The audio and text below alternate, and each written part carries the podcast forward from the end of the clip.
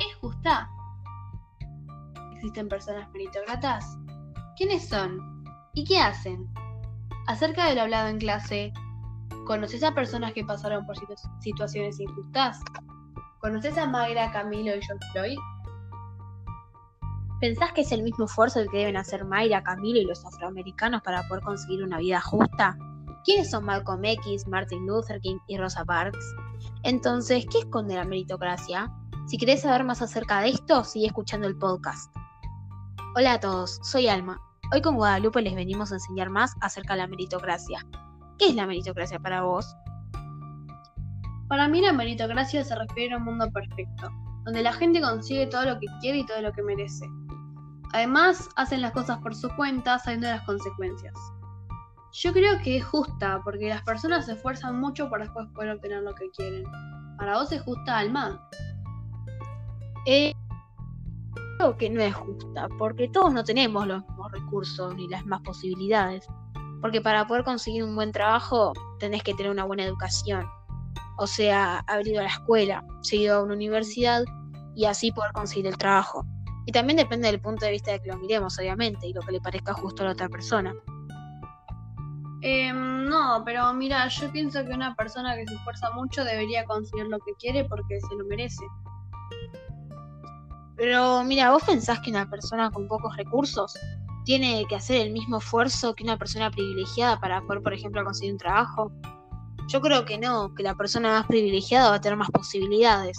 Porque si vos, por ejemplo, sos la dueña de un local de ropa y viene una persona sucia que habla de otra forma, que se viste mal o de otro color, ¿lo aceptás como empleado?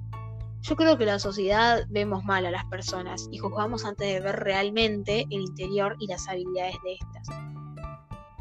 Mm, ahora que lo pienso mejor con todo lo que me dijiste, tenés razón. Por un lado es injusto porque no todos hacemos el mismo esfuerzo y capaz que uno hace el mismo esfuerzo que otro y no consigue lo mismo por el solo hecho de ser una persona con menos privilegios. Pero por otro lado, sí es justo para mí, porque una persona así debe conseguir lo que merece si se esforzó e hizo lo mejor de sí para poder conseguirlo. Claro, tenés razón. Pero ahora, ¿quiénes son los meritocratas? ¿Qué hacen y cómo se visten, sabes? Eh, para mí, meritócrata es una persona segura de sí misma. Sabe que si lo intenta, va a conseguir lo que quiere. Son muy trabajadores. Y para mí se visten de forma formal, o sea, con trajes, zapatos, relojes, accesorios, corbata, entre otras cosas. Alma, ¿te acordás lo que hablamos en clase? ¿Quiénes son George Floyd, Mayra y Camilo? Sí, sí, me acuerdo. Mira, por lo que me acuerdo es de las personas lucharon por sus derechos y por tener una vida justa e igual que los demás. Mayra, por ejemplo, era una chica pobre. Camilo pasó por etapas de robos y fue muy pobre, pero hoy en día es escritor, poeta y director de cine. Y Floyd, bueno, era una persona de raza negra, que por pagar con un billete falso los policías lo mataron. Pero realmente fue por pagar con un billete falso. Nosotros creemos que fue por su color de piel, ya que hoy en día, a pesar de todas las luchas contra el racismo, sigue estando. Todos pasaron por una vida muy injusta. ¿Y pensás que es el mismo esfuerzo el que deben hacer Mayra, Camilo, los afroamericanos para poder conseguir una vida justa? Creo que las personas pobres como Mayra y Camilo, y al igual que las personas de raza negra como George Floyd, tienen que esforzarse más y nosotros menos. Eh, igual vamos a llegar al mismo lugar. También él o ella no se esforzó para llegar al lugar en que nació, eso es pura casualidad. Por eso nosotras creemos que es justo el término meritocracia si todos empezamos en un lugar privilegiado. Pero como no es así, por eso nos parece injusto, porque no todos tenemos los mismos recursos y, las mismas posibilidades. Sí, claro. Y hablando de tener las mismas posibilidades y quienes lucharon contra el racismo, ¿conoces a Martin Luther King y Malcolm X? No, no los conozco. ¿Me puedes hablar sobre ellos? Sí, sí, mira. Martin Luther King creía en los medios pacifistas y defendía que la lucha de la gente negra debía hacerse con actuaciones no violentas. Él fue insultado, atacado y encima detenido por sus ideas, pero siempre predicó los valores cristianos, es decir, el amor y la hermandad. Defendía la convivencia entre negros y blancos, a quienes consideraba igualmente necesarios en la lucha por la igualdad. Ah, sí, ahora sí me acuerdo. Malcolm X opinaba que la población negra debía rebelarse ante la dominación de los blancos, quienes acusaban de haber cometido crímenes terribles contra la población negra. Y que los negros eran superiores a los blancos y tenían que defenderse de los ataques de la gente blanca. ¿Cuál método pensás que es mejor? Eh, yo creo que el que me parece mejor fue el de Martin Luther King, ya que no contaba con la violencia como lo hacía Malcolm X. ¿Y vos, para vos, cuál es el mejor? Sí, para mí también. Creo que Martin Luther King fue el que pensó mejor cómo protestar sin violencia y bueno, pacíficamente, ¿verdad? Pero, ¿cómo empezó toda esta lucha contra el racismo? Eh, todo empezó con Rosa Parks, ¿la conoces? Me suena, pero ¿quién fue Rosa Parks? Rosa Parks fue quien le demostró a la gente que era posible decirle que no a la injusticia, o sea, en esa época el racismo, y puso en manifiesto las condiciones de segregación a las que estaban sometidas las personas de color, o sea, no poder acceder a algunos espacios públicos, por ejemplo, o eh, tomar de un bebedero diferente o subir a distintos ascensores.